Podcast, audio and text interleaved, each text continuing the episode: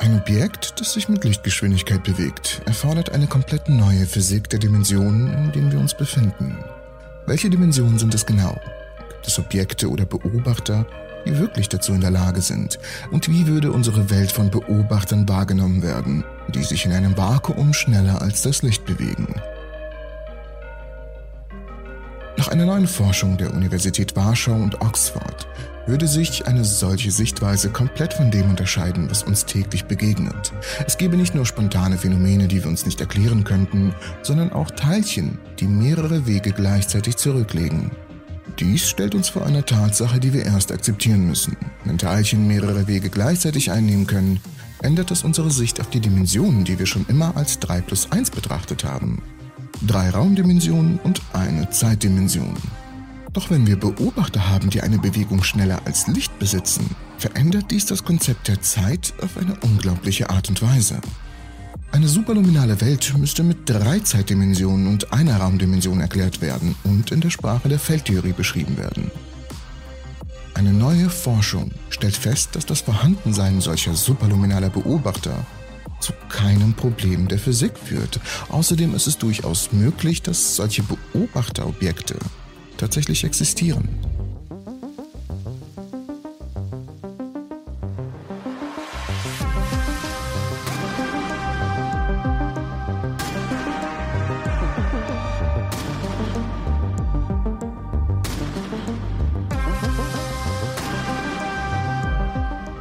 Im 20. Jahrhundert definierte Albert Einstein die Art und Weise, wie wir Zeit und Raum wahrnehmen, völlig neu. Der dreidimensionale Raum erhielt eine vierte Dimension, die Zeit, und die bisher getrennten Konzepte von Zeit und Raum wurden nun als Einheit betrachtet. Wir brauchen die Zeit als vierte Dimension, weil sie ein wesentlicher Bestandteil der menschlichen Wahrnehmung und des Verständnisses der Welt ist. Zeit ist ein Konzept, das uns ermöglicht, Änderungen und Abläufe in der Welt zu beschreiben und zu verstehen. Ohne Zeit als Konzept wäre es schwierig, Dinge wie Alterung, Wachstum, Veränderung und Bewegung zu erklären. Doch dies ist nicht die Zeit, von der wir in der Physik sprechen. In der Physik hat die Zeit eine besondere Rolle in der Beschreibung der Naturgesetze. So werden in der Relativitätstheorie beispielsweise Zeit und Raum zu einem gemeinsamen Konzept vereint. Hierbei ist die Zeit eine Dimension, die eng mit den anderen Dimensionen verbunden ist, die Länge, Breite und Höhe ausmachen. Und somit ist die vierte Dimension der Zeit unverzichtbar für ein umfassendes Verständnis der Welt. In der speziellen Relativitätstheorie, die 1905 von Albert Einstein formuliert wurde, unterscheiden sich Zeit und Raum nur durch das Vorzeichen in einigen Gleichungen. Hierbei wird die Zeit mit einem negativen Vorzeichen beschrieben, während die Raumdimensionen mit einem positiven Vorzeichen beschrieben werden. Und jetzt kommen wir zur Mathe. Die Gleichung, um die es geht, heißt entweder die Metric-Tensor-Gleichung oder einfach nur der Metric-Tensor. Die Metric-Tensor-Gleichung, so nennen wir es ab hier, ist eine mathematische Formel, die in der allgemeinen Relativitätstheorie und in der Riemannschen Geometrie verwendet wird, um die Geometrie des Raum-Zeit-Kontinuums zu beschreiben. Soweit so klar. Der Metric-Tensor ist ein Tensorfeld, das jedem Punkt im Raum Zeitkontinuum eine symmetrische Matrix zuordnet, die Informationen über die Abstände und Zeitunterschiede zwischen nahegelegten Punkten enthält. Die Metric-Tensor-Gleichungen beschreiben, wie sich die Abstände und Zeitunterschiede durch die Präsenz von Materie und Energie verändern. Diese Veränderungen wiederum beeinflussen die Bewegung von Objekten im Raum-Zeitkontinuum und bestimmen die Form von Raum und Zeit in einer gegebenen Umgebung. Die spezifische Form der Metric-Tensor-Gleichung hängt von den Eigenschaften der betrachteten Umgebung ab, einschließlich der Präsenz und Verteilung von Materie und Energie sowie der gewählten Koordinaten. Die Lösungen dieser Gleichung geben uns Informationen über die Form und Struktur des Raumzeitkontinuums und ermöglichen uns Phänomene wie schwarze Löcher, die Expansion des Universums und die Bewegung von Körpern unter dem Einfluss von Schwerkraft zu verstehen. Dies ist die Metric-Tensor-Gleichung. Das G steht für das Metric-Tensorfeld, C für die Lichtgeschwindigkeit und dt, dx, dy und dz die Veränderung der Zeit und der Raumdimension. Dieses negativ-positive Vorzeichen für Zeit und Raum hat bedeutende Auswirkungen auf die Phänomene, die in der speziellen Relativitätstheorie beschrieben werden, einschließlich Zeitdilatation und Längenkontraktion. Einstein stützte seine spezielle Relativitätstheorie auf zwei Annahmen, Galileis Relativitätsprinzip und die Konstanz der Lichtgeschwindigkeit. Das erste Prinzip, auch bekannt als Prinzip der Relativität, besagt, dass die Gesetze der Physik dieselben sind, unabhängig davon, welches Bezugssystem verwendet wird. Das bedeutet, dass das Verhalten von Objekten und Phänomenen im Universum durch die gleichen Naturgesetze beschrieben werden können, unabhängig davon, ob sie sich bewegen oder ruhen und unabhängig davon, von welchem Standpunkt aus sie betrachtet werden. Normalerweise gilt dieses Prinzip für Beobachter, die sich relativ mit Geschwindigkeiten unterhalb der Lichtgeschwindigkeit bewegen. Es gibt jedoch keinen Grund, warum Beobachter, die sich in Bezug auf das Prinzip mit Geschwindigkeiten größer als Lichtgeschwindigkeit bewegen, nicht auch unter dieses Prinzip fallen sollten. Okay, was ist, wenn und nur wenn wir theoretisch annehmen, dass die Welt aus Überlichtbeobachtungspunkten beobachtbar sein könnte? Wenn wir Beobachter oder Objekte hätten, die unsere Welt aus Überlichtsgeschwindigkeitspunkten beobachten würden. Es besteht eine Chance, dass dies die Einbeziehung der Grundprinzipien der Quantenmechanik in die spezielle Relativitätstheorie ermöglicht. Diese revolutionäre Hypothese wurde von Professor Andri Dragan und Professor Arthur Eckert von der Universität Oxford erstmals in dem Artikel Quantum Principle of Relativity vorgestellt, der vor zwei Jahren im New Journal of Physics veröffentlicht wurde. Darin betrachten sie den vereinfachten Fall der beiden möglichen Beobachter in einer Raumzeit, die aus zwei Dimensionen besteht, einer räumlichen und einer zeitlichen Dimension. Aber das ist gar nicht so wichtig. In ihrer neuesten Veröffentlichung allerdings, Relativity of Superluminal Observers in One plus Three Spacetime, gehen die Physiker einen Schritt weiter und präsentieren Schlussfolgerungen für die vollständige vierdimensionale Raumzeit. Die Autoren bei der Arbeit gehen von einem Konzept der Raumzeit aus, das unserer physikalischen Realität entspricht, mit drei räumlichen Dimensionen und einer Zeitdimension, so wie wir es kennen und lieben. Aber aus der Sicht des superluminalen Beobachters behält jedoch nur eine Dimension dieser Welt einen räumlichen Charakter, nämlich diejenige, entlang derer sich die Teilchen bewegen können. Die anderen Dimensionen sind Zeitdimensionen. Aus der Sicht eines solchen Beobachters altert das Teilchen unabhängig in jede der drei Zeiten. Aber aus unserer Perspektive sieht es aus wie eine gleichzeitige Bewegung in alle Richtungen des Raums. Das heißt, die Ausbreitung einer quantenmechanischen Kugelwelle, die mit einem Teilchen verbunden ist. Lasst mich das kurz zusammenfassen. Die Propagation einer quantenmechanischen kugelförmigen Welle bezieht sich auf die Ausbreitung einer Wellenfront, die mit einem Teilchen assoziiert ist. Dies klingt komplizierter als es ist. In der Quantenmechanik beschreiben Welle-Teilchen-Dualitäten die Art und Weise, wie Teilchen sich auch als Wellen verhalten können und umgekehrt. Eine kugelförmige Welle ist eine spezielle Art von Wellenform, die von einem Teilchen ausgeht und sich in alle Richtungen ausbreitet. Wie die Forscher erläutern, steht dies im Einklang mit dem bereits im 18. Jahrhundert formulierten Heikschen Prinzip, wonach jeder Punkt, der eine Welle erreicht, zu einer Quelle einer neuen Kugelwelle wird. Es beschreibt, wie sich Wellen ausbreiten. Es besagt, dass jeder Punkt einer ausbreitenden Welle eine neue kugelförmige Welle ausstrahlt, die mit der ursprünglichen Welle zusammenwächst und zu einer neuen, komplexeren Wellenfront führt. Dieses Prinzip galt zunächst für die Lichtgeschwindigkeit, wurde aber durch die Quantenmechanik für alle anderen Formen der Materie ausgedehnt. Wie die Autoren der Veröffentlichung zeigen, erfordert die Einbeziehung superluminaler Beobachter in die Beschreibung eine neue Definition von Geschwindigkeiten und Kinematik. Diese neue Definition bewahrt Einsteins Postulat der Konstanz der Lichtgeschwindigkeit im Vakuum auch für superluminale Beobachter. Und natürlich fragt ihr euch jetzt Folgendes. Wie verändert sich nun die Beschreibung unserer Realität, in die wir superluminale Beobachter einführen?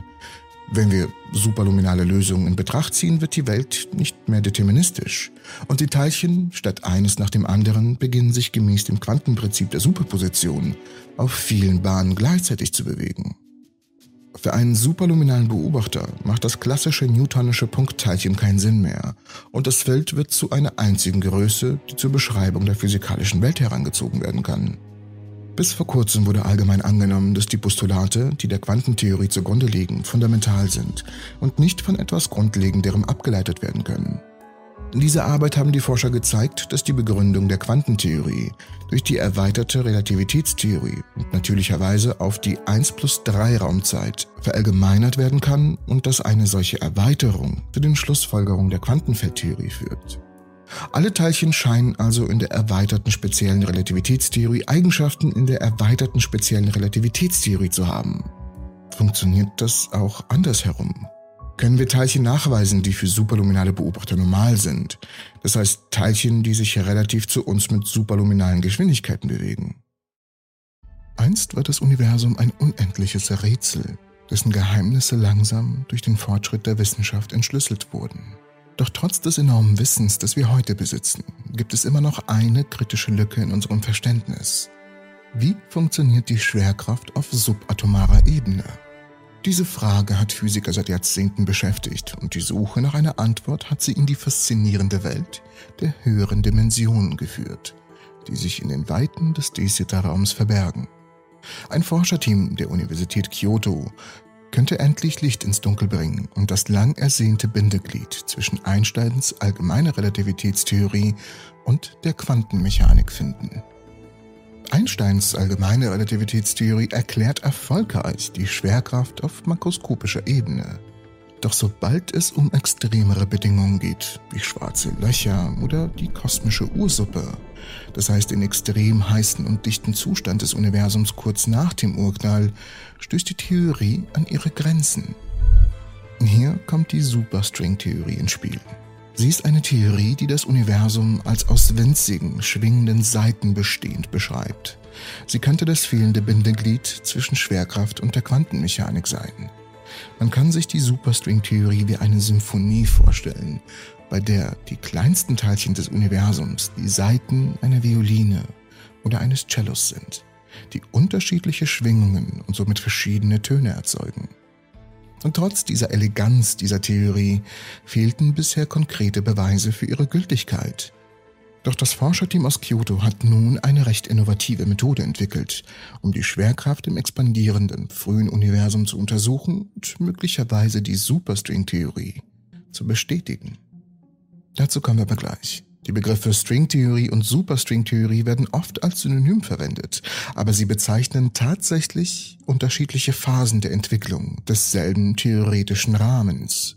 Beide Theorien versuchen die grundlegenden Bausteine des Universums auf die Kräfte, die sie beeinflussen, zu beschreiben. Der Hauptunterschied zwischen den beiden liegt in der Art und Weise, wie sie Quanteneffekte und Symmetrien behandeln. Die ursprüngliche Stringtheorie entstand in den 60er und 70er Jahren und postulierte, dass die fundamentalen Teilchen des Universums keine punktförmigen Objekte sind, sondern vielmehr eindimensionale, schwingende Fäden oder Strings. Die verschiedenen Schwingmuster dieser Strings entsprechen den verschiedenen Teilchen und vor allem Kräften in der Natur. Die Stringtheorie hat das Potenzial, die allgemeine Relativitätstheorie, welche die Schwerkraft beschreibt, mit der Quantenmechanik, die die anderen drei fundamentalen Kräfte beschreibt, zu vereinigen. In den 70er Jahren entdeckten die Physiker, dass die Stringtheorie Schwierigkeiten hatte, Quanteneffekte und bestimmte Symmetrien, die in der Natur beobachtet wurden, zu erklären. Um diese Probleme zu lösen, entwickelten sie die Superstringtheorie, die eine erweiterte Version der ursprünglichen Stringtheorie ist. Die Superstringtheorie integriert die Konzepte der Supersymmetrie, also einer hypothetischen Symmetrie zwischen Bosonen, den kraftvermittelnden Teilchen, und den Fermionen, die Materieteilchen, aus denen all die Materie besteht, die wir im Universum haben.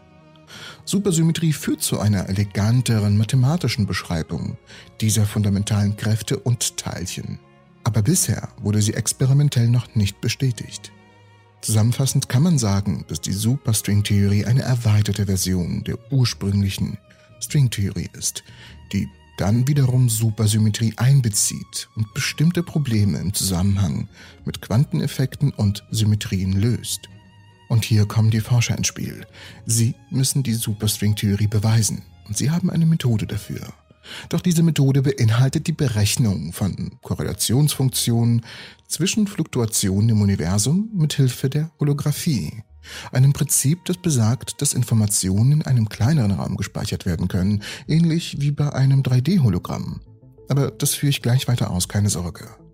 Durch die Anpassung bestehender Methoden zur Behandlung der Schwerkraft im Antidesita-Raum ist es dem Team gelungen, diese auch im expandierenden Desita-Raum anzuwenden, um das Universum genauer zu untersuchen.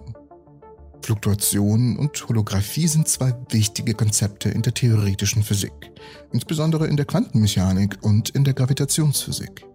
Um ihre Bedeutung und Korrelation zu verstehen, betrachten wir sie einzeln und dann in Bezug aufeinander. In der Physik beziehen sich Fluktuationen auf zeitliche oder räumliche Variationen eines Systems oder einer Größe.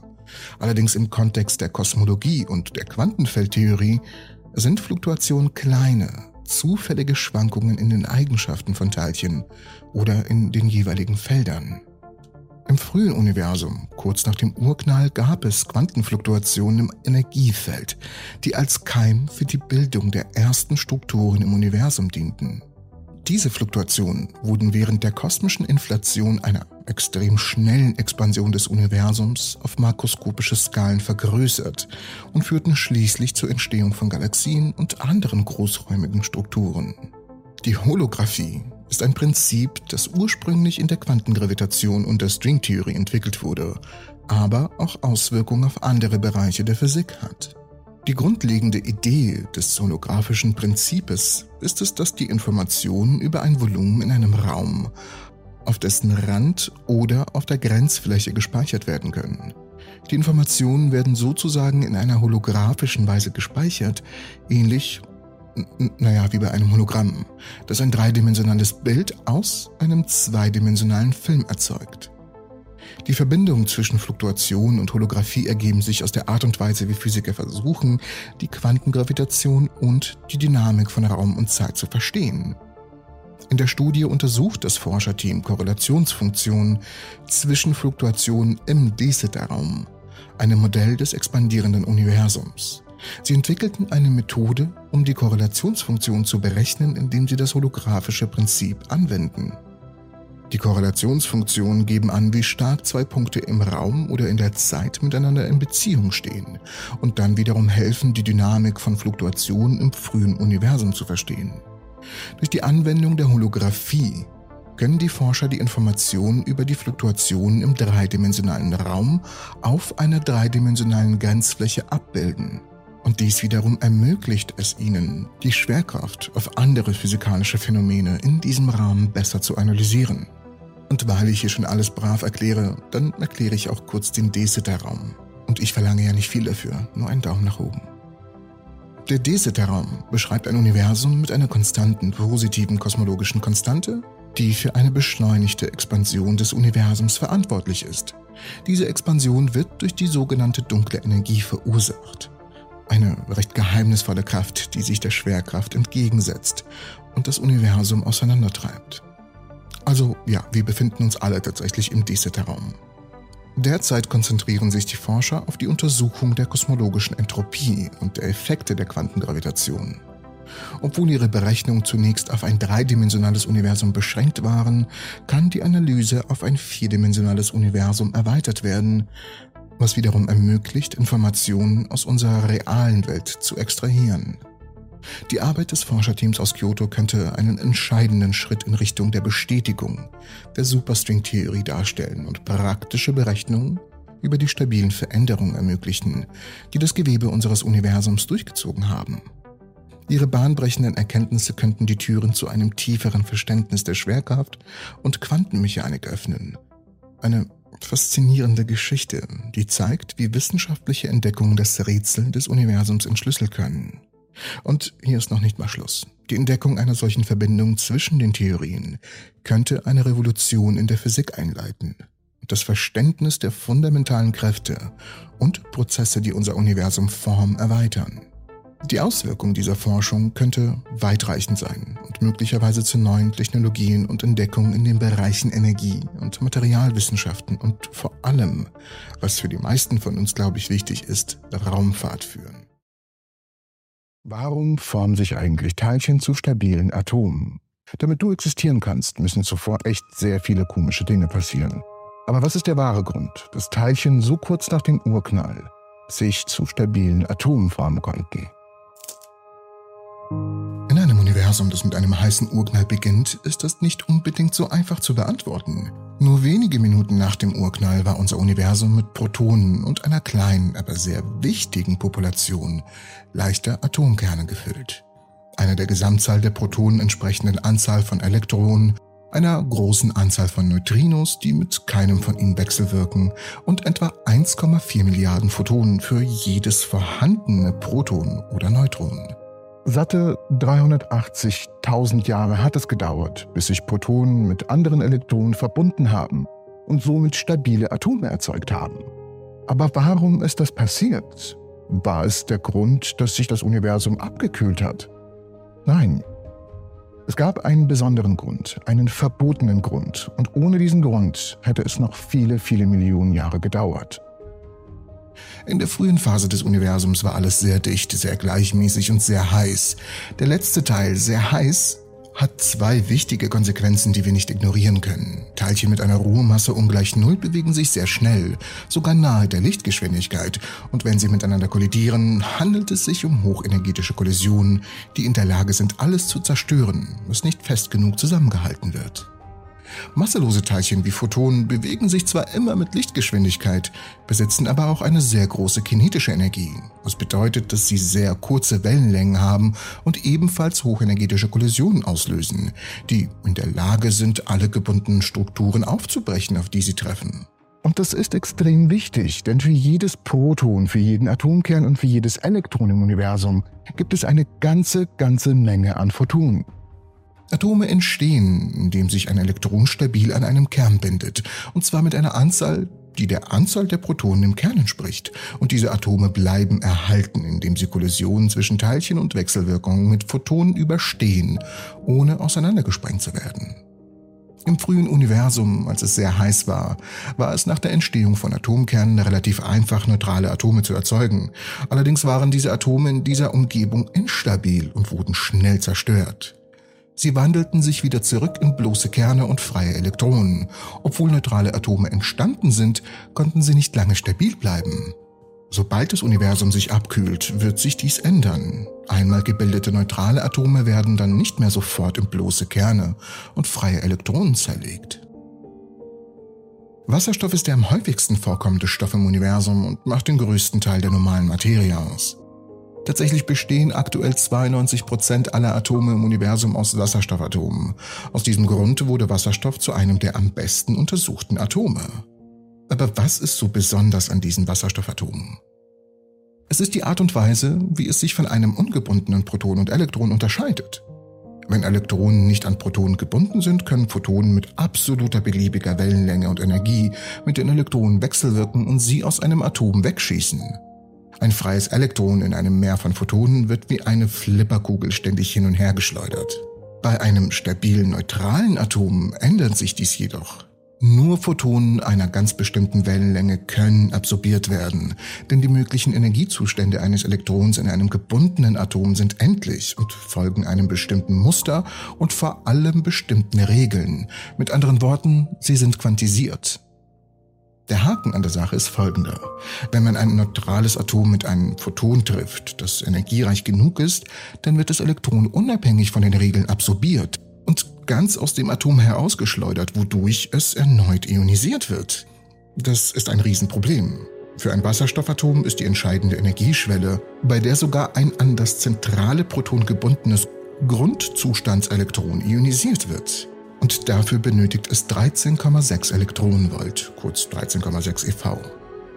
Eine verlockende Abkürzung wäre es jetzt zu sagen, aha, wenn ich also die Boltzmann-Konstante verwenden kann, ihr könnt das jetzt getrost ignorieren, was das ist, um die benötigte Energie von 13,6 Elektronenvolt in eine Temperatur umzurechnen, um dann einfach nur zu sagen, sobald das Universum unter diesem Punkt abgekühlt ist, werden neutrale Atome erzeugt und somit haben wir auch normale Materie. Wenn man allerdings diese Abkürzung nimmt, erhält man eine Temperatur für das Universum von ungefähr 158.000 Kelvin. Und man würde zu dem Schluss kommen, dass oberhalb dieser Temperatur der gesamte Wasserstoff ionisiert ist, während unterhalb dieser Temperatur alles neutral wird. Was keinen Sinn macht. Zählt man von Urknall vorwärts, wird diese Temperatur nur 220 Jahre nach dem Urknall erreicht. Aber wenn wir uns das Universum damals ansehen, würden wir feststellen, dass nicht nur einige Atome nicht neutral und stabil waren, sondern absolut keines von ihnen. Unsere Abkürzung hat uns also in die Irre geführt, und zwar aus folgendem Grund. Photonen sind Teilchen, die mit anderen Teilchen im System wechselwirken können. Wenn Photonen auf andere Teilchen treffen, haben sie nicht alle die gleiche Energie. Stattdessen gibt es eine Verteilung von Energie. Einige haben höhere und andere haben niedrige Energiestufen. Sicher, bestimmt, dass die durchschnittliche Temperatur des Universums 220 Jahre nach dem Beginn des heißen Urknalls 158.000 Kelvin beträgt und die durchschnittliche Energie eines jeden Photons 13,6 Elektronenvolt ist. Aber unter diesen Bedingungen bleiben 100% der Atome im Universum ionisiert und wir kriegen keine Materie zustande. Wir dürfen nicht vergessen, auf jedes Elektron im Universum kommen etwa mehr als 1,4 Milliarden Photonen und Elektron-Photon-Kollisionen sind extrem schnell, wenn das Universum heiß und dicht ist. Wenn auch nur eines von einer Milliarde Photonen diese wichtige Energieschwelle überschreitet, wenn es mehr als 13,6 Elektronenvolt Energie hat, und auf ein superneutrales Wasserastom, äh, oh mein Gott, ich versuche das jetzt zum 15. Mal aufzunehmen, und auf ein neutrales Wasserstoffatom trifft, wird dieses Atom sofort wieder ionisiert. Man möchte also im Endeffekt die Atome am liebsten ganz vergessen und einfach nur abwarten, bis das Universum so dünn und kühl ist, dass die Photonen nicht mehr effizient genug sind, um auf Elektronen zu treffen, um regelmäßig von ihnen abzuprallen. Also gut, was passiert, wenn ich nur lang genug warte, sodass weniger als 1 zu 1,4 Milliarden Photonen die kritische Schwelle von 13,6 Elektronenvolt überschreiten? Da das Universum immer älter wird, dehnt es sich auch aus, wodurch sich die Wellenlänge jedes Photons, das durch das Universum reist, vergrößert. Wenn wir dann also fragen wollen, wie alt das Universum sein muss, um neutrale Atome endlich stabil zu machen, dann wäre es etwas mehr als 100.000 Jahre. Aber wenn wir das Universum zu diesem Zeitpunkt untersuchen, sind die neutralen Atome, die sich bilden, nicht stabil. Sie werden in kurzer Zeit wieder auseinandergesprengt. Das macht also auch keinen Sinn. Bei Atomen im angeregten Zustand sind also zwei Dinge von größter Bedeutung. Sie sind einfach viel, viel anfälliger für die Ionisierung durch Photonen, da selbst in diesem Zustand nur ein Photon von 3,4 Elektronenvolten nötig ist, um Wasserstoff zu ionisieren, im Gegensatz zu den 13,6 Elektronenvolt im Grundzustand. Um gegen Ionisierung stabil zu bleiben, müssen Atome den Grundzustand erreichen. Solange sie das nicht tun, sind sie nicht sicher. Tja, jetzt stellt sich halt nur die Frage, wie wir diesen Grundstand erreichen. Nun, um das zu tun, müssen die Elektronen aus einem höheren Energieniveau austreten. Stellt euch das wie Bahnen vor, die ein Elektron um ein Atom hat. Je weiter es entfernt ist, desto mehr Energie hat es. Es braucht also einen Energiesprung nach unten, um sich zu beruhigen. Aber dieser äußerst interessante Akt der Energieniveaubewegung erzeugt ein hochenergetisches Photon, was wiederum zu einem Problem führt. Die Energie, die dabei entlassen wird, beträgt ca. zwischen 10,2 und 13,6 Elektronenvolt. Diese können vom nächsten Wasserstoffatom im Grundzustand, auf das es dann trifft, leicht wieder absorbiert werden. Mit anderen Worten, selbst wenn sich das Universum so weit abgekühlt hat, dass die vom Urknall übrig gebliebenen Hintergrundphotonen ein Wasserstoffatom nicht mehr ionisieren können, sind die neu gebildeten Wasserstoffatome anfällig für Photonen, die von anderen Wasserstoffatomen erzeugt werden, wenn sie neutral werden. Das ist ein Riesenproblem. Hier liegt das Problem daran, dass nicht nur in der Bildung von neutralen Wasserstoffatomen, sondern auch in der Bildung von neuen Wasserstoffatomen nicht stabil sein kann. Aha, könnte man jetzt meinen. Das ist einfach. Man muss nur warten, bis der durchschnittliche Abstand zwischen den Atomen groß genug ist, so dass das von einem neutralen Atom erzeugte hochenergetische Photon auf dem Weg zum nächsten Atom auf eine längere Wellenlänge verschoben wird, da sich ja das Universum ausdehnt, also lang genug, damit es nicht wieder absorbiert werden kann. Nun, diesmal ist der Grundgedanke ziemlich gut, denn dieser Prozess findet tatsächlich statt und er trägt dazu bei, dass ein Teil der Wasserstoffatome im Universum neutral wird. Wäre dies der einzige Prozess, auf den wir uns verlassen würden, um neutrale Wasserstoffatome zu erzeugen, würden wir der tatsächlichen Antwort ein bisschen näher kommen. Wir würden berechnen, dass es etwa 800.000 Jahre dauern würde, bis die Atome im Universum neutral werden. Dies entspricht einer Temperatur des Universums von ca. 1900 Kelvin, was zumindest vernünftig klingt oder realistisch, aber sie ist dennoch falsch. Sehr falsch sogar. Denn das Universum wurde von vielen Instrumenten wie Teleskopen, Empfängern und weltraumgestützten Satelliten beobachtet. Und es war bereits neutral, als das Universum erst 380.000 Jahre alt war und eine Temperatur von etwa 3000 Grad Kelvin hatte. Also ist hier etwas im Spiel, das dafür sorgt, dass der Prozess viel schneller verläuft als die kosmische Expansion und die Atomphysik vermuten lässt. Nun, das Universum ist tückisch und es hat einen Trick in seinen Ärmel für uns parat. Es lässt einen eigentlich unmöglichen Quantenübergang geschehen. Du wirst dich höchstwahrscheinlich erinnern, dass es nicht nur verschiedene Energieniveaus in den Atomen gibt, sondern auch verschiedene Orbitale innerhalb der Energieniveaus. Das niedrigste Energieniveau kann nur zwei Elektronen aufnehmen und hat eine sphärische Orbitale, also S-Orbitale. Das zweite Energieniveau kann bis zu acht Elektronen aufnehmen und hat S-Orbitale und auch p-Orbitale, die senkrecht sind. Das dritte Energieniveau fasst bis zu 18 Elektronen mit s-Orbitalen, p-Orbitalen und d-Orbitalen. Dies bringt uns zum folgenden Problem. Man kann nicht einfach von einem höheren Energieniveau zu einem niedrigeren Energieniveau übergehen. Es gibt eine Quantenbeschränkung aufgrund von Erhaltungsgesetzen und in einem bestimmten Zustand der Orbitalen steckst du einfach mal fest. Du kannst nicht in ein Orbital hinuntergehen, der dir den Grundzustand ermöglicht, denn das würde gegen unsere Quantenregeln verstoßen. Also können keine Atome stabil werden und wir haben hier völliges Chaos. Oder etwa doch? Es stellt sich etwas Unglaubliches heraus. Es gibt eine geringe Wahrscheinlichkeit dafür, dass ein Elektron aufgrund der Quantenmechanik in den Grundzustand springt, obwohl es eigentlich total verboten ist. Wenn ein Wasserstoffatom in den Zustand springt, kann es in seltenen Fällen statt eines einzelnen Photons zwei Photonen aussenden, die nur die Hälfte der Energie haben, die normalerweise benötigt wird. Dies geschieht jedoch nur unglaublich selten, etwa einmal pro 100 Millionen Sprünge. Diesmal gibt es keine Umkehrreaktion, die nicht zwei Photonen gleichzeitig absorbiert. Und es gibt keinen Zwischenzustand, in dem nur ein Photon absorbiert wird. Es ist ein sowohl als auch Problem. Wenn dieser Zwei-Photonen-Übergang stattfindet, entsteht immer ein zusätzliches neutrales Wasserstoffatom mehr als zu Beginn, obwohl es sich dabei um einen verbotenen Quantenprozess handelt und er nur sehr selten auftritt, ist dies die vorherrschende Art und Weise, wie die Mehrheit der Atome im Universum schließlich neutral wird.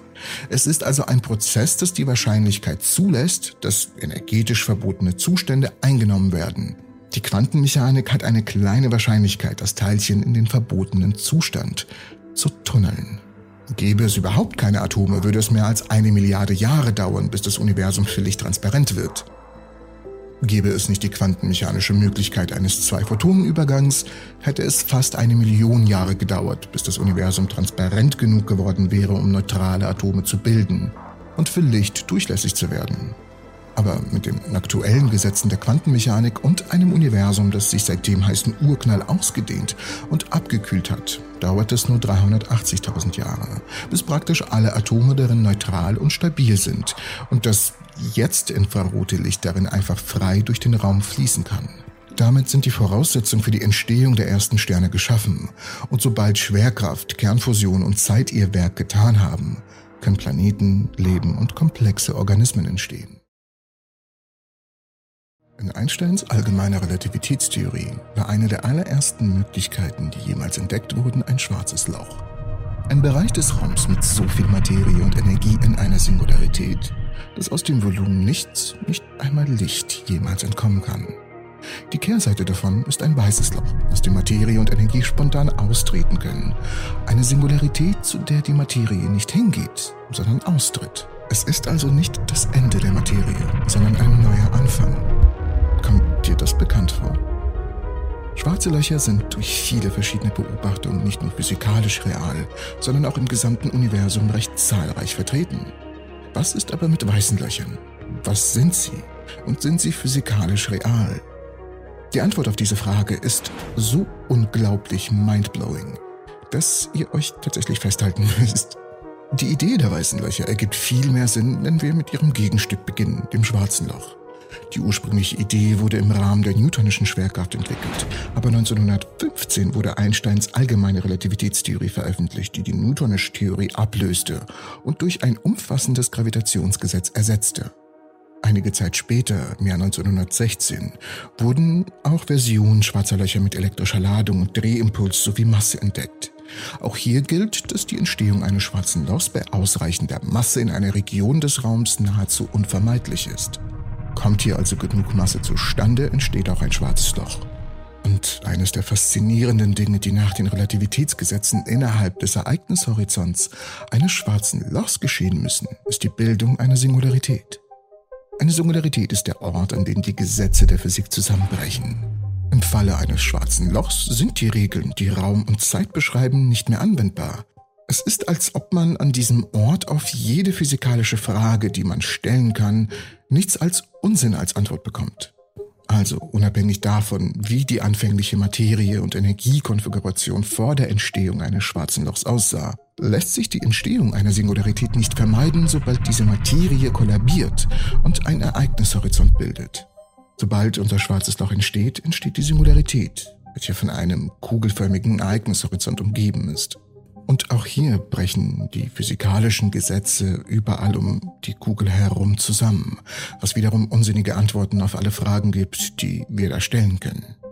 Obwohl sie selbst kein Licht aussenden, haben ihre Auswirkungen auf die Materie von binären Begleitsternen, über einfallendes Gas und Material bis hin zu Photonen, die durch die Schwerkraft des schwarzen Lochs gebeugt und verzerrt werden, ihre Anwesenheit seit vielen Jahrzehnten offenbart gipfelten vor einiger Zeit in einer direkten Abbildung des Lichts, das um den Ereignishorizont eines schwarzen Lochs selbst gebogen wird. Wenn das also ein schwarzes Loch ist, was ist dann ein weißes Loch? Es gibt zwei Möglichkeiten, dies zu betrachten. Die eine besteht darin, einfach anzuerkennen, dass die allgemeine Relativitätstheorie eine zeitsymmetrische Theorie ist. Wenn man ein System aus Materie und Energie beobachtet, das sich im Laufe der Zeit durch den Raum bewegt, kann man nicht sagen, ob die Uhr vorwärts oder rückwärts läuft. Dies scheint kontraintuitiv zu sein. Doch die Vorhersagen der allgemeinen Relativitätstheorie sind zeitlich symmetrisch, was einfach nur bedeutet, dass sich Objekte in beiden Fällen nach denselben Gesetzen bewegen, beschleunigen und interagieren. Um das visuell zu veranschaulichen, das heißt einfach nur, dass eine Gaswolke aus Materie, das sich in immer größere werdende Klumpen zusammenballt, aus denen schließlich dann Sterne entstehen, sie gehorcht denselben Regeln wie eine Reihe expandierender Materieklumpen, die sich von ihrem Ausgangspunkt entfernen und zu einer größeren, flauschigen Gaswolke im Weltraum werden und Materie, die kollabiert, um einen Ereignishorizont und dann eine Singularität zu bilden, gehorcht denselben Regeln wie eine Singularität, aus der Materie und Energie sowie Zeit und Raum hervorgehen. Alle Prozesse im Universum folgen denselben Regeln. Die Betrachtung eines zeitumgekehrten schwarzen Lochs ist eine gute Vorstellung von einem weißen Loch. Eine andere Möglichkeit, sich ein weißes Loch vorzustellen, besteht nicht darin, den Zeitfall umzukehren, sondern vielmehr darin, sich vorzustellen, was passiert, wenn man den Raum als umkehrbar betrachtet. Also einen nach außen gestülpten Innenraum, wie man sich das wohl am besten vorstellt. Ich glaube, eine sphärische, gespiegelte Kugel kann da helfen. Würde man einen kugelförmigen Spiegel in den Raum stellen, könnte man darin ein Spiegelbild des gesamten Universums sehen.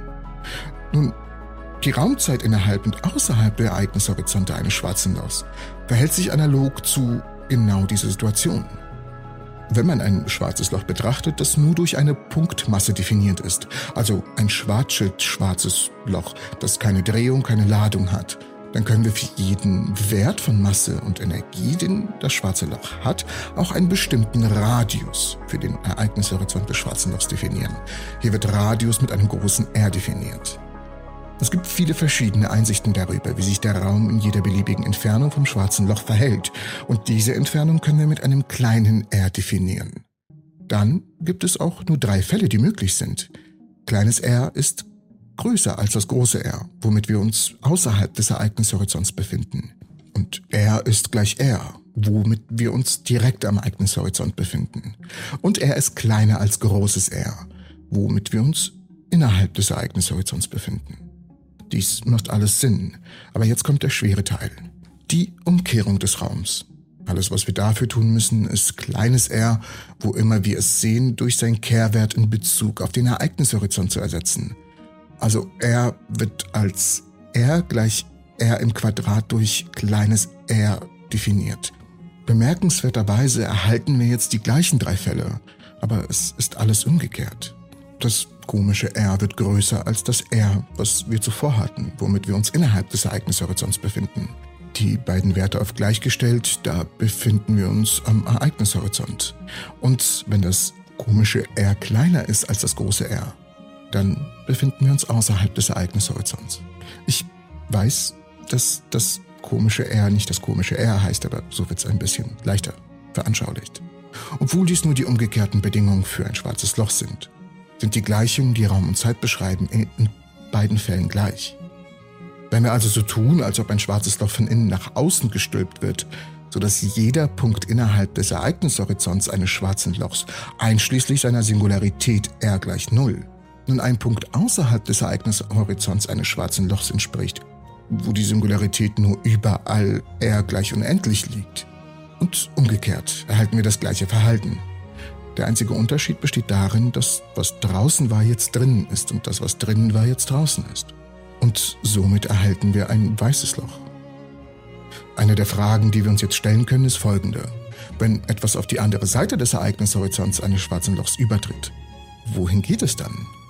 Sicher, man kann sagen, es geht in die zentrale Singularität des schwarzen Lochs, aber das ist eine unbefriedigende Antwort. Vor allem, weil wir wissen, dass die Gesetze der Physik an dieser Singularität zusammenbrechen. Eine Möglichkeit, die oft in Betracht gezogen wird, ist allerdings, dass die Singularität nicht nur ein Punkt ist, an dem die Dinge hingehen, nachdem sie in einen Ereignishorizont gefallen sind, sondern dass sie auch ein Punkt sein könnten, aus dem Dinge hervorgehen.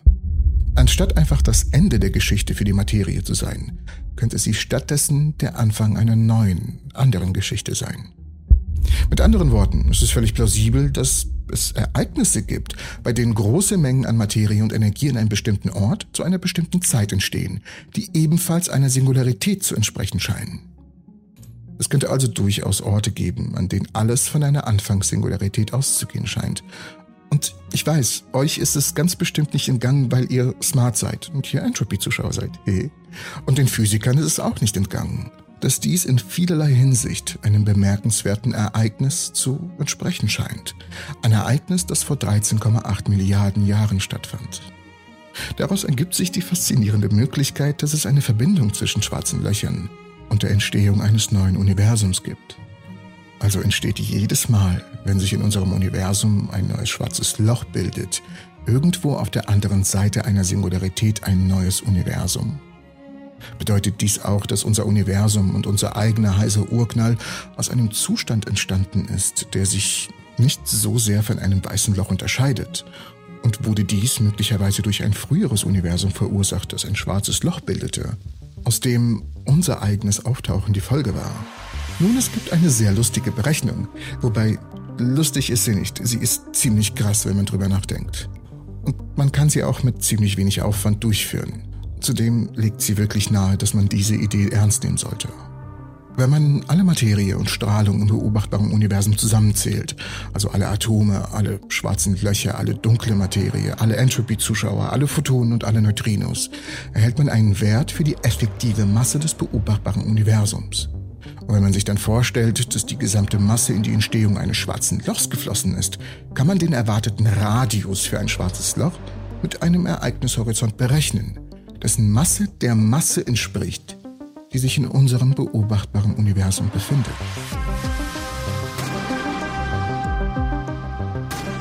Die Antwort auf die Frage, wie groß wäre der Ereignishorizont eines schwarzen Lochs mit dem Masseäquivalent der gesamten Materie und Strahlung im beobachtbaren Universum, es wäre etwa 16,5 Milliarden Lichtjahre. Das ist etwa ein Drittel des tatsächlichen Radius zum Rand des beobachtbaren Universums.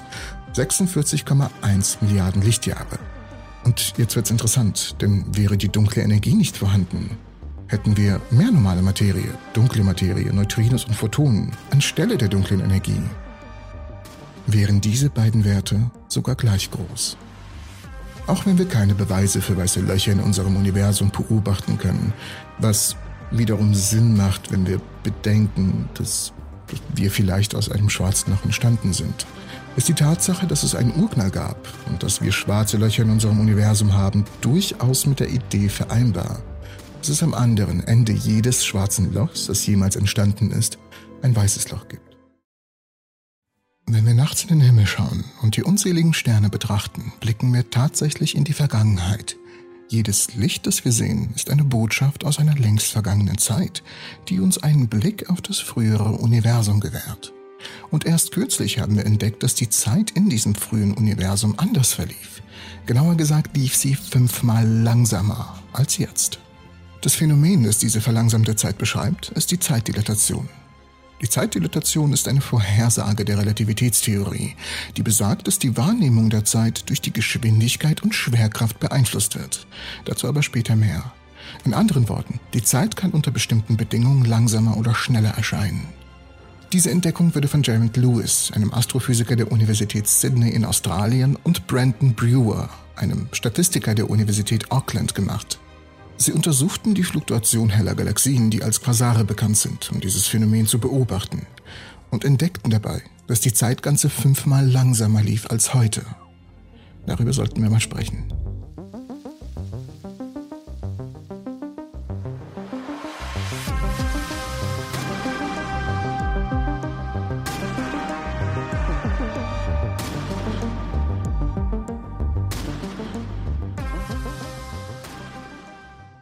Ihr Fokus lag auf den Fluktuationen heller Galaxien, in sogenannten Quasaren in der kosmischen Morgendämmerung des frühen Universums. Moment, werde ich jetzt romantisch oder was genau ist diese kosmische Morgendämmerung?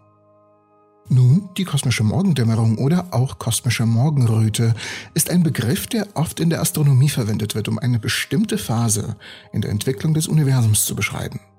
Sie bezieht sich auf den Zeitraum nach dem sogenannten dunklen Zeitalter des Universums, der mit der Bildung der ersten Sterne und Galaxien endete. Um genauer zu sein, nach dem Urknall war das Universum zunächst ein heißes, dichtes Plasma aus Protonen, Neutronen, Elektronen und Photonen. Etwa 380.000 Jahre nach dem Urknall hatte sich das Universum genug abgekühlt, um die Bildung von Wasserstoffatomen zu ermöglichen. Photonen konnten dann frei durch das Universum strömen, was zur Freisetzung der kosmischen Hintergrundstrahlung führte. Das Universum ging dann in eine dunkle Phase über, die von keiner sichtbaren Strahlung gekennzeichnet ist. Und das macht auch durchaus Sinn, denn zu dieser Zeit entstanden die ersten Sterne und Galaxien noch gar nicht. Also gibt es auch keine Strahlung, die das kennzeichnen konnte, zumindest keine sichtbare. Dieses Zeitalter wird als dunkles Zeitalter bezeichnet. Die kosmische Morgendämmerung begann, als die ersten Sterne und Galaxien zu leuchten begannen und die dunkle Ära beendeten. Dies markierte den Beginn der sogenannten Reionisierungsepoche, in der die hochenergetische Strahlung dieser ersten Sterne und Quasare das intergalaktische Medium, das hauptsächlich aus Wasserstoff bestand, ionisierte und dadurch das Universum wieder transparent machte. Aber der genaue Zeitpunkt der kosmischen Morgendämmerung ist noch Gegenstand aktueller Forschung.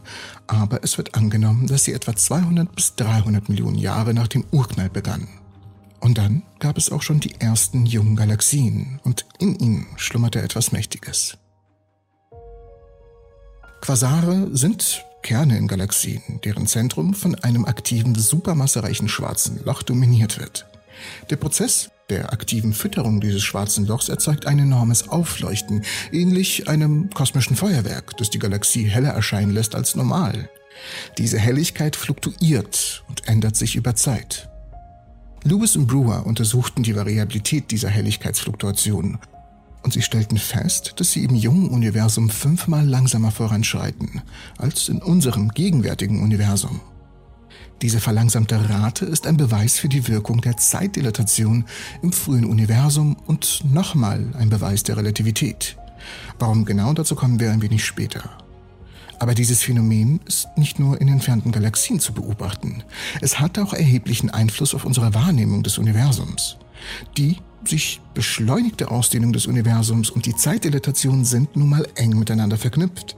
Beispielsweise ändert sich das Licht, das von weit entfernten Galaxien zu uns gelangt, auf seinem Weg durch den sich ausdehnenden Raum. Es wird also rot verschoben, das heißt seine Wellenlängen werden länger und das Licht erscheint röter, ein Effekt, der als Doppler-Effekt bekannt ist. Die Auswirkungen der Zeitdilatation sind ebenso beeindruckend.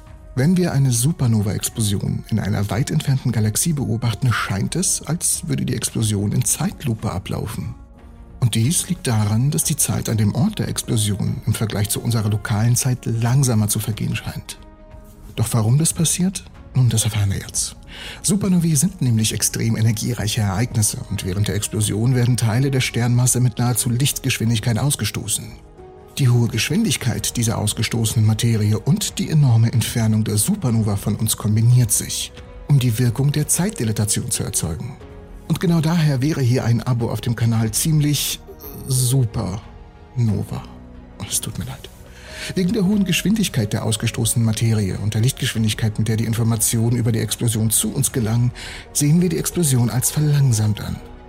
Das heißt, obwohl die Explosion in Realität in Sekunden oder Minuten abläuft, kann sie für uns Beobachter auf der Erde über den Zeitraum von mehreren Wochen oder sogar Monaten hinweg zu sehen sein. Jedoch wird dieser Effekt durch das Prinzip der speziellen Relativitätstheorie erklärt. Das besagt, dass die Zeit für ein Objekt, das sich relativ zu einem Beobachter bewegt, langsamer zu vergehen scheint. In diesem Fall ist das schnell bewegende Objekt die expandierende Supernova und wir sind natürlich die Beobachter. Aber da steckt noch mehr dahinter. Dazu kommen wir gleich. Diese Zeitdilatation, die wir bei der Supernova-Explosion beobachten, ist ein direkter Beweis für die spezielle Relativitätstheorie und liefert uns wertvolle Informationen über die Natur des Universums. Und um diese Effekte genauer zu untersuchen, sammelten Lewis und Brewer Daten von 190 Quasaren im Alter von 2,5 bis 12,17 Milliarden Jahren. Durch den Vergleich dieser Daten konnten sie feststellen, dass die Fluktuationen der Quasare tatsächlich Anzeichen einer Zeitdilatation aufweisen, wobei sich die Helligkeit der Quasare im Vergleich zu neueren Quasaren langsamer veränderte. Und wenn wir nun diese ganzen Prozesse in sehr weit entfernten Quasaren beobachten, die wir, als sie in der Vergangenheit waren, sehen, aufgrund der Zeit, die das Licht benötigt, um uns zu erreichen, sollten wir diese Helligkeitsänderungen im gleichen Zeitraum beobachten, wenn die Zeit überall im Universum gleich verliefe. Wenn wir jedoch feststellen, dass die Helligkeitsänderungen in diesen weit entfernten Quasaren langsamer vor sich gehen als erwartet, dann deutet das darauf hin, dass die Zeit in diesem Teil des Universums zu der Zeit, als das Licht ausgesendet wurde, langsamer verlief. Aber das Universum ist seit dem Urknall in einem ständigen Zustand der Ausdehnung. Und in den großen Anfängen des Universums war das Universum kleiner und dichter. Und genau da war die Wirkung der Gravitation viel stärker als heute. Gemäß Einsteins allgemeiner Relativitätstheorie läuft die Zeit in stärkeren Gravitationsfeldern langsamer. Daher ist es ziemlich plausibel, dass die Zeit im frühen Universum langsamer verlief als heute, weil die Schwerkraft einfach viel höher war damals, als sie heute ist. Letztendlich ist es also keine Folge der Beobachtung, zumindest nicht wirklich. Normalerweise sehen wir einen deutlichen Unterschied in der Zeit, weil es einfach die Perspektive hergibt, weil wir ein außenstehender Beobachter sind. Doch hier gilt die Schwerkraft und steuert die Zeit komplett. Die Einflussnahme der Gravitation auf die Zeit ist nun mal ein zentrales Postulat von Einsteins allgemeiner Relativitätstheorie. In dieser Theorie ist die Schwerkraft keine Kraft im herkömmlichen Sinne, sondern eine Verzerrung von Raum und Zeit durch Masse und Energie. Wenn ein Objekt sich in der Nähe einer großen Masse wie einem Planeten, einer Sonne oder einem schwarzen Loch befindet, wird die Raumzeit stärker verzerrt und die Zeit verläuft langsamer im Vergleich zu Orten, die weniger starken Gravitationskräften ausgesetzt sind. Und dies ist natürlich als gravitative Zeitdilatation bekannt. Falls ihr übrigens mehr zu dieser Zeitdilatation und mehr Beispiele haben möchtet, habe ich hier ein Video für euch. Aber es geht noch im Thema weiter. Diese Entdeckung hat nun mal weit ausreichende Auswirkungen auf unser Verständnis vom Universum. Zudem stellt sich mir die Frage, wie alt das Universum wirklich ist, wenn die Zeit damals anders verlief. Aber das könnt ihr mir vielleicht in den Kommentaren beantworten. Die Arbeit der Forscher liefert nicht nur weitere Beweise für das Standardmodell der Kosmologie, sondern stellt auch fest, dass wir die Zeitdilatation berücksichtigen müssen, wenn wir das Verhalten von Quasaren untersuchen und der allgemeinen Zeit nach der kosmischen Morgenröte. Ihre Forschungsergebnisse wurden in der renommierten Fachzeitschrift Nature Astronomy veröffentlicht, was ihre Arbeit und ihre Entdeckung nur noch bedeutsamer macht. Und was sie aber noch viel, viel, viel bedeutsamer macht, ist, dass sie natürlich unten in der Videobeschreibung für euch verlinkt ist. Doch wir sprechen hier auch irgendwie über die Ausdehnung des Universums, die eine Rolle spielen könnte. Oder könnte die Ausdehnung auch nur eine Illusion sein? Dafür müsst ihr euch das Video hier anschauen. Ich persönlich bedanke mich fürs Zusehen und hoffe euch alle in der nächsten. Halt, ihr müsst unbedingt einen Daumen nach oben geben. Das hilft nämlich YouTube zu verstehen zu geben, dass dieses Video gut ist und dass es auch an andere Leute ausgeliefert werden kann. Und falls ihr natürlich neu hier seid, würde es mich sehr freuen, wenn ihr es in Erwägung ziehen würdet, hier zu abonnieren und keines der Videos mehr zu verpassen. Ich sehe euch alle im nächsten Entropy-Video. Oh, verdammt, falsches Outro. Egal.